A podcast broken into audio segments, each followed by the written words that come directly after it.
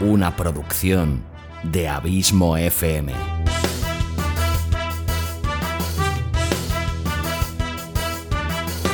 ¿Quieres disfrutar de tu tiempo libre escuchando grandes historias, audiolibros y relatos? Un podcast literalmente literario.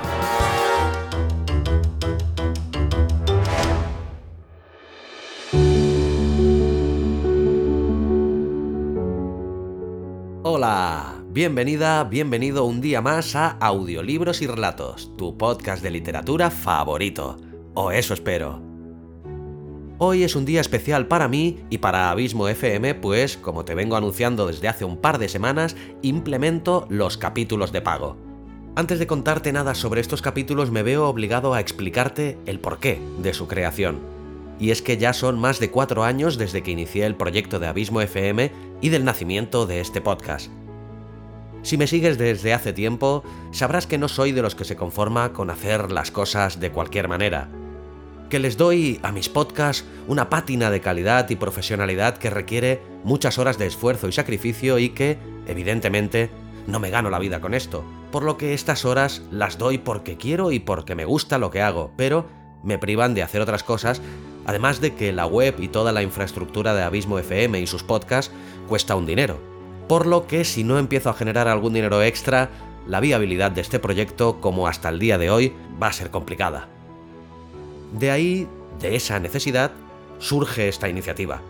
¿Eso quiere decir que no tendrás tus capítulos habituales de forma gratuita? En absoluto. Seguirás disfrutando de capítulos gratuitos siempre. Lo único que a partir de ahora, uno de cada cuatro será de pago. O lo que es lo mismo, habrá un capítulo de pago una vez cada cuatro semanas. Dichos capítulos, como ya te comenté en los capítulos anteriores, serán más largos de lo habitual, de una hora aproximadamente y algunos superarán los 60 minutos. También tendrán una calidad de audio superior y serán colecciones que no dispondrás de ellas de manera gratuita. Por el momento empezaré con dos colecciones y más adelante la intención es ir ampliando el abanico. Las dos con las que empiezo y que se irán alternando son la colección Sherlock Holmes y la colección La Dimensión Desconocida, o de Twilight Zone, como preferáis. Como sé mejor que nadie lo cara que está la vida y la situación de la mayoría para llegar a final de mes, he pensado en poner este producto a precios realmente populares. Un euro y medio por capítulo o lo que es lo mismo, un euro y medio al mes. Si quieres ayudar a hacer más larga la vida de este podcast, eso es lo que tendrás que aportar. Y si decides comprar la colección entera por anticipado, además podrás disfrutar de estos capítulos extras antes que nadie y pagarlos a un euro con 25 por capítulo en vez del euro y medio. Pues bien, hoy inicio la colección Sherlock Holmes con uno de sus relatos más clásicos y considerado por el propio Sir Arthur Conan Doyle como uno de sus mejores relatos. Se trata de La Liga de los Pelirrojos.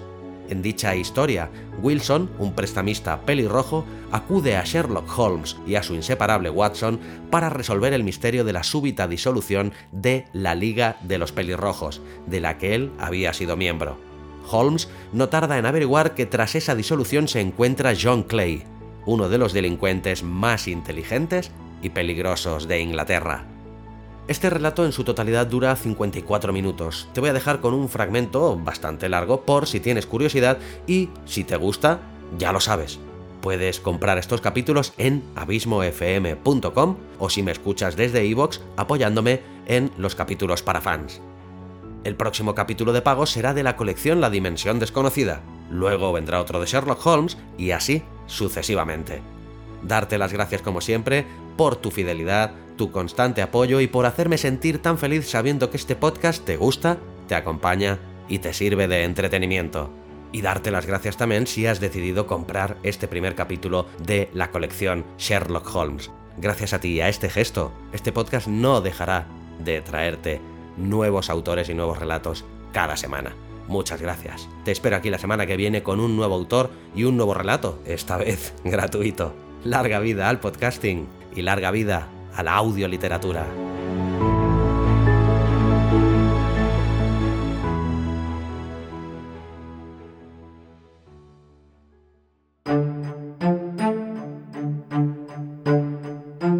colección Sherlock Holmes.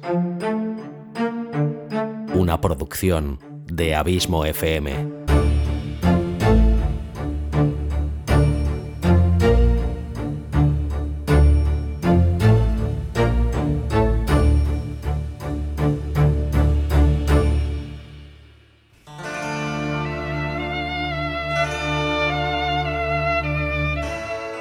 Liga de los Pelirrojos, de Arthur Conan Doyle.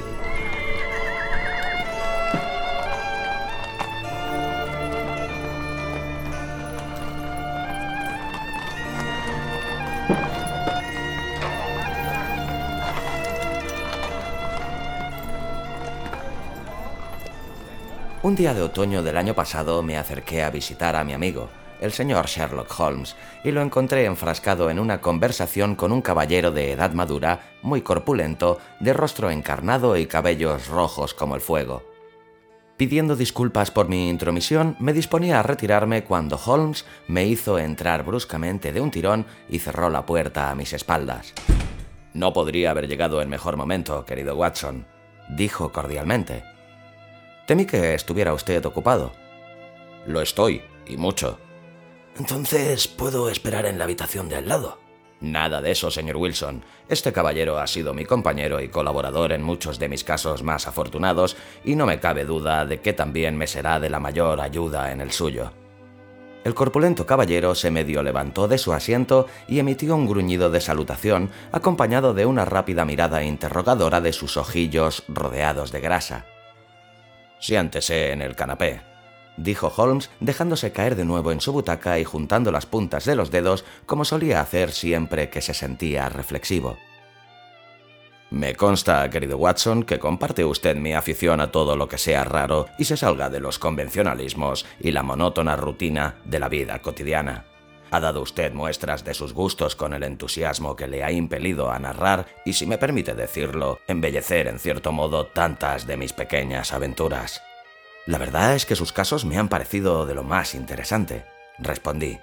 Recordará usted que el otro día, justo antes de que nos metiéramos en el sencillísimo problema planteado por la señorita Mary Sutherland, le comenté que si queremos efectos extraños y combinaciones extraordinarias, debemos buscarlos en la vida misma, que siempre llega mucho más lejos que cualquier esfuerzo de la imaginación.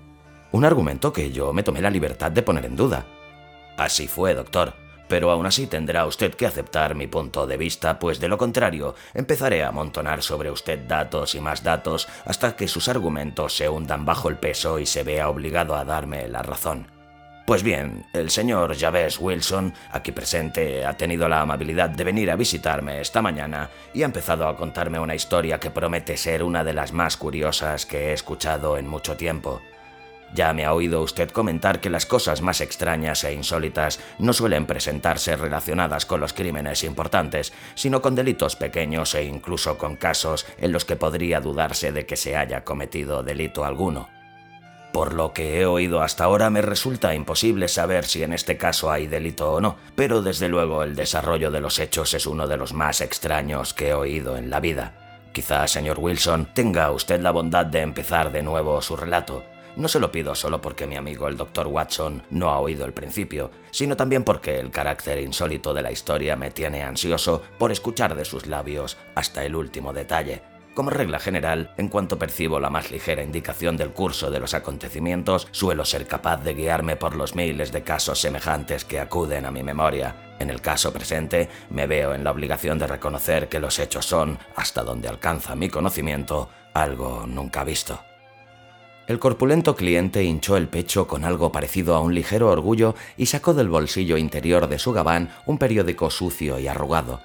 Mientras recorría con la vista la columna de anuncios, con la cabeza inclinada hacia adelante, yo le eché un buen vistazo, esforzándome por interpretar, como hacía mi compañero, cualquier indicio que ofrecieran sus ropas o su aspecto. Sin embargo, mi inspección no me dijo gran cosa. Nuestro visitante tenía todas las trazas del típico comerciante británico, obeso, pomposo y algo torpe. Llevaba pantalones grises a cuadros con enormes rodilleras, una levita negra y no demasiado limpia, desabrochada por delante, y un chaleco gris amarillento con una gruesa cadena de latón y una pieza de metal con un agujero cuadrado que colgaba a modo de adorno. Junto a él, en una silla, había un raído sombrero de copa y un abrigo marrón descolorido con cuello de terciopelo bastante arrugado. En conjunto, y por mucho que lo mirase, no había nada notable en aquel hombre, con excepción de su cabellera pelirroja y de la expresión de inmenso pesar y disgusto que se leía en sus facciones. Mis esfuerzos no pasaron desapercibidos para los atentos ojos de Sherlock Holmes, que movió la cabeza sonriendo al adivinar mis inquisitivas miradas. Aparte de los hechos evidentes de que en alguna época ha realizado trabajos manuales, que toma rapé, que es masón, que ha estado en China y que últimamente ha escrito muchísimo, soy incapaz de deducir nada más. Dijo. El señor Javés Wilson dio un salto en su silla manteniendo el dedo índice sobre el periódico, pero con los ojos clavados en mi compañero. En nombre de todo lo santo, ¿cómo sabe usted todo eso, señor Holmes? ¿Cómo ha sabido, por ejemplo, que he trabajado con las manos? Es tan cierto como el Evangelio que empecé siendo carpintero de bancos. Sus manos, señor mío. Su mano derecha es bastante más grande que la izquierda. Ha trabajado usted con ella y los músculos se han desarrollado más. Está bien, pero ¿y lo del rapé y la masonería? No pienso ofender su inteligencia explicándole cómo he sabido eso, especialmente teniendo en cuenta que, contraviniendo las estrictas normas de su orden, lleva usted un alfiler de corbata con un arco y un compás. Ah, claro, lo había olvidado. ¿Y lo de escribir? ¿Qué otra cosa podría significar el que el puño de su manga derecha se vea tan lustroso en una anchura de 5 pulgadas, mientras que el de la izquierda está rozando cerca del codo por donde se apoya en la mesa? Bien, ¿Y lo de China? El pez que lleva usted tatuado justo encima de la muñeca derecha solo se ha podido hacer en China. Tengo realizado un pequeño estudio sobre los tatuajes e incluso he contribuido a la literatura sobre el tema. Ese truco de teñir las escamas con una delicada tonalidad rosa es completamente exclusivo de los chinos. Y si además veo una moneda china colgando de la cadena de su reloj, la cuestión resulta todavía más sencilla. El señor Javes Wilson se echó a reír sonoramente. ¿Quién lo iba a decir? Al principio me pareció que había hecho usted algo muy inteligente, pero ahora me doy cuenta de que, después de todo, no tiene ningún mérito. Empiezo a pensar, Watson, que cometo un error al dar explicaciones. Omne ignotum pro magnifico, como usted sabe, y mi pobre reputación en lo que vale se vendrá abajo si sigo siendo tan ingenuo. ¿Encuentra usted el anuncio, señor Wilson? Sí, ya lo tengo. Respondió Wilson con su dedo grueso y colorado plantado a mitad de la columna. Aquí está. Todo empezó por aquí. Léalo usted mismo. Tomé el periódico de sus manos y leí lo siguiente. A la Liga de los Pelirrojos, con cargo al legado del difunto Ezequiah Hopkins de Lebanon, Pensilvania, Estados Unidos se ha producido otra vacante que da derecho a un miembro de la liga a percibir un salario de 4 libras a la semana por servicios puramente nominales. Pueden optar al puesto todos los varones pelirrojos, sanos de cuerpo y de mente y mayores de 21 años. Presentarse en persona el lunes a las 11 a Duncan Ross en las oficinas de la Liga 7 Pope's Court, Fleet Street. ¿Qué diablos significa esto? exclamé después de haber leído dos veces el extravagante anuncio. Holmes se rió por lo bajo y se removió en su asiento, como solía hacer cuando estaba de buen humor. se sale un poco del camino trillado, ¿no es verdad? Y ahora, señor Wilson, empiece por el principio y cuéntenos todo acerca de usted, su familia y el efecto que este anuncio tuvo sobre su vida. Pero primero, doctor, tome nota de...